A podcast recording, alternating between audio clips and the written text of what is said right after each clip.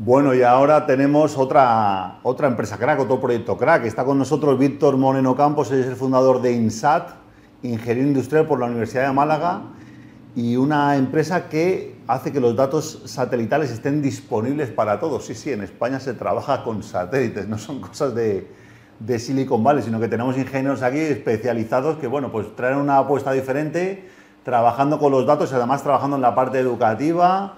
Víctor, ¿cómo estás? Buenas tardes. Hola Alejandro, ¿qué tal? Buenas tardes. Gracias por invitarme.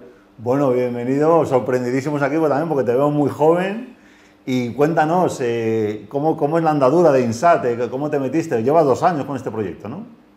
Eh, sí, con INSAT llevamos eh, dos años y bueno, básicamente desde, desde, que estábamos ya terminando la carrera, estábamos pensando en emprender, eh, nos metimos al mundo de los satélites con poca idea, la verdad, y sin comerlo ni beberlo terminamos ganando una competición de la Agencia Espacial Europea. Eh, fuimos un proyecto incubado con ellos y hasta el día de hoy. ¿Y en qué consiste el proyecto?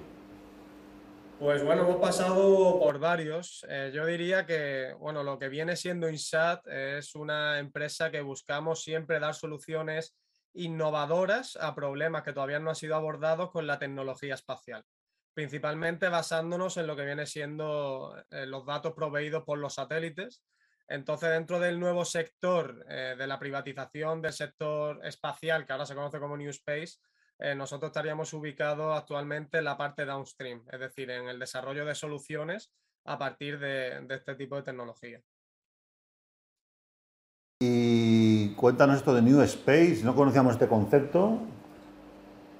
Pues bueno, New Space tiene su origen, eh, bueno, como sabéis históricamente, toda la carrera al espacio, desde toda la Guerra Fría, etcétera, eh, mm, pues estaba capada por los gobiernos, ¿no? Porque nadie tenía capacidad como para penetrar ese mercado, el sector privado no podía penetrar ese mercado y fue a partir de sobre todo los nanosatélites y la lanzadera, la reducción de costes de lanzamiento de cohetes, etcétera, donde eh, Elon Musk, entre otros, tuvo mucho que ver y también las universidades americanas, pues eh, se democratizó esa entrada al sector del espacio. Y entonces esa privatización y que gracias a la que ahora vemos muchísimas startups en este sector, etcétera, pues se lo debemos a, a, a eso, al sector New Space, que es como se conoce ahora.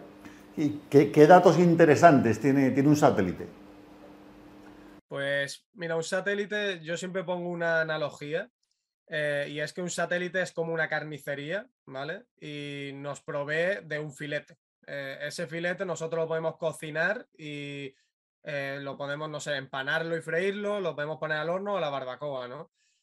Para nosotros el filete son los datos. Entonces nosotros con esos datos lo cocinamos de la manera que vemos para cada casuística concreta más, porque más se puede aprovechar y entonces terminamos llegando a estas soluciones.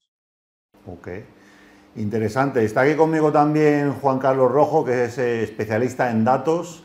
No sé si Juan Carlos, si quieres hacer eh, alguna pregunta también, alguna curiosidad que tengas. Sí, eh, Víctor, eh, yo veo aquí en, en, la información que tenéis en Internet eh, que estáis muy focalizados sobre la educación, ¿no?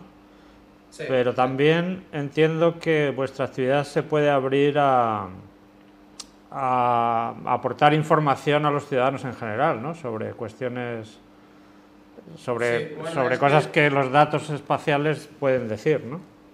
Sí, sí, totalmente. O sea, nosotros lo que he dicho, utilizamos, estamos muy especializados en el uso de esta tecnología y buscamos dar respuesta a diferentes retos, ¿no?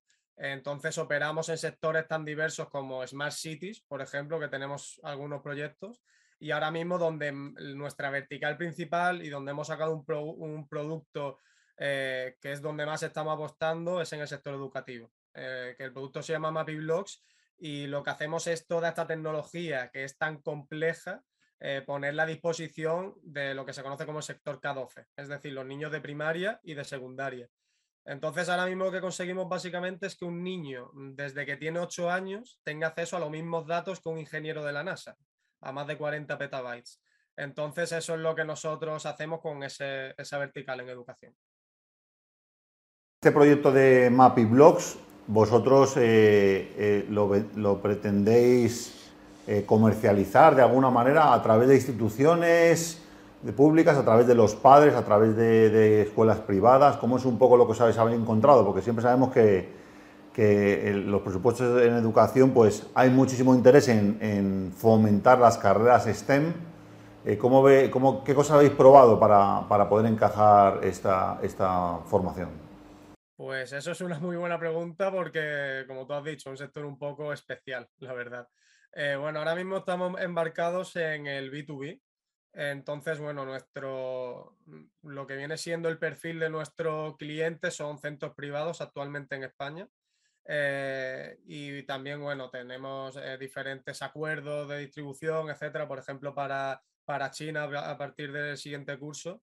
Pero es verdad que también estamos muy focalizados y sabemos que en un futuro queremos abarcar el mercado B2C, que tiene un potencial enorme. Entonces, en un futuro no tan lejano, eh, llegaremos ahí también. Muy bien.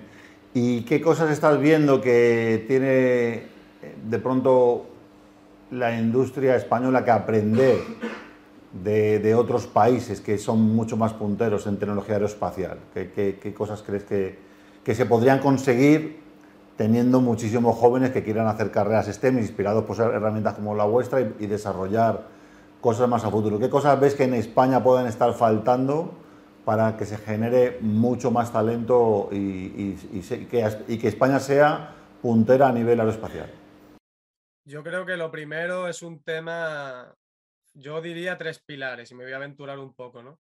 El primero sería un tema social, el segundo pilar sería educativo y el tercero yo creo a nivel más eh, gubernamental. Es decir, eh, a nivel social es verdad que no somos un país eh, que tengamos mucha cultura emprendedora, aunque últimamente, por ejemplo, yo soy de Málaga y se está viendo que se está desarrollando un talento increíble cada vez más. Entonces, esa parte yo soy bastante más optimista. Después queda la, pata educativa, eh, que creo que todavía tenemos muchísimo que hacer. Es verdad que nosotros trabajamos ahora mismo a nivel España con centros privados y se están haciendo muy, muy bien las cosas en muchos centros privados, pero es verdad que a nivel público no es que no quieran hacerlo, es que no pueden porque no tienen presupuesto, porque no se apuesta realmente por este tipo de tecnología. Cuando nosotros vamos a hablarle a los docentes de, de Mapiblogs, es que se quedan locos, porque es que no saben nada de, de los satélites. No saben que pueden monitorizar el volcán de La Palma a tiempo real, no saben que pueden estudiar desde los años 70 el impacto del cambio climático o que pueden aprender a programar, como he dicho, como un ingeniero de la NASA. Simplemente no, no tienen ese concepto. Eh, entonces, yo creo que deberíamos de empezar por la educación. Y después el último es que en un sector que es tan eh, competido y tan estratégico a nivel mundial, porque todos sabemos que el sector espacial es estratégico, eh, yo creo que deberíamos de dar más o se debería de dar más facilidad a esos nuevos emprendedores para que saquen eh, ideas disruptivas al mercado. Hay que quitar todas las trabas administrativas para que esto explote, porque es que es verdad que en España nos comparamos con otro ecosistema y esto es duro decirlo, pero por el hecho de ser de aquí de España ya eh, partes con un poquito de desventaja. Bueno, pues aquí estamos para romper ese, ese lastre y sin lugar a duda, bueno, pues dar a conocer empresas como INSAT y el proyecto educativo de MAPIBLOS, que sin duda, bueno, pues vienen a traer una apuesta diferente eh, para que cambiemos el mundo del futuro con jóvenes que estén estudiando desde niños ya, experimentando en el mundo STEM, que tengan pasión por ello, que luego, bueno, pues se quieran dedicar de manera profesional para crear industrias en el futuro.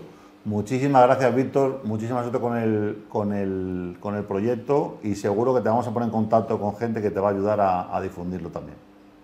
Perfecto, muy bien. Muchísimas gracias a vosotros. Vale, muchas gracias, Víctor.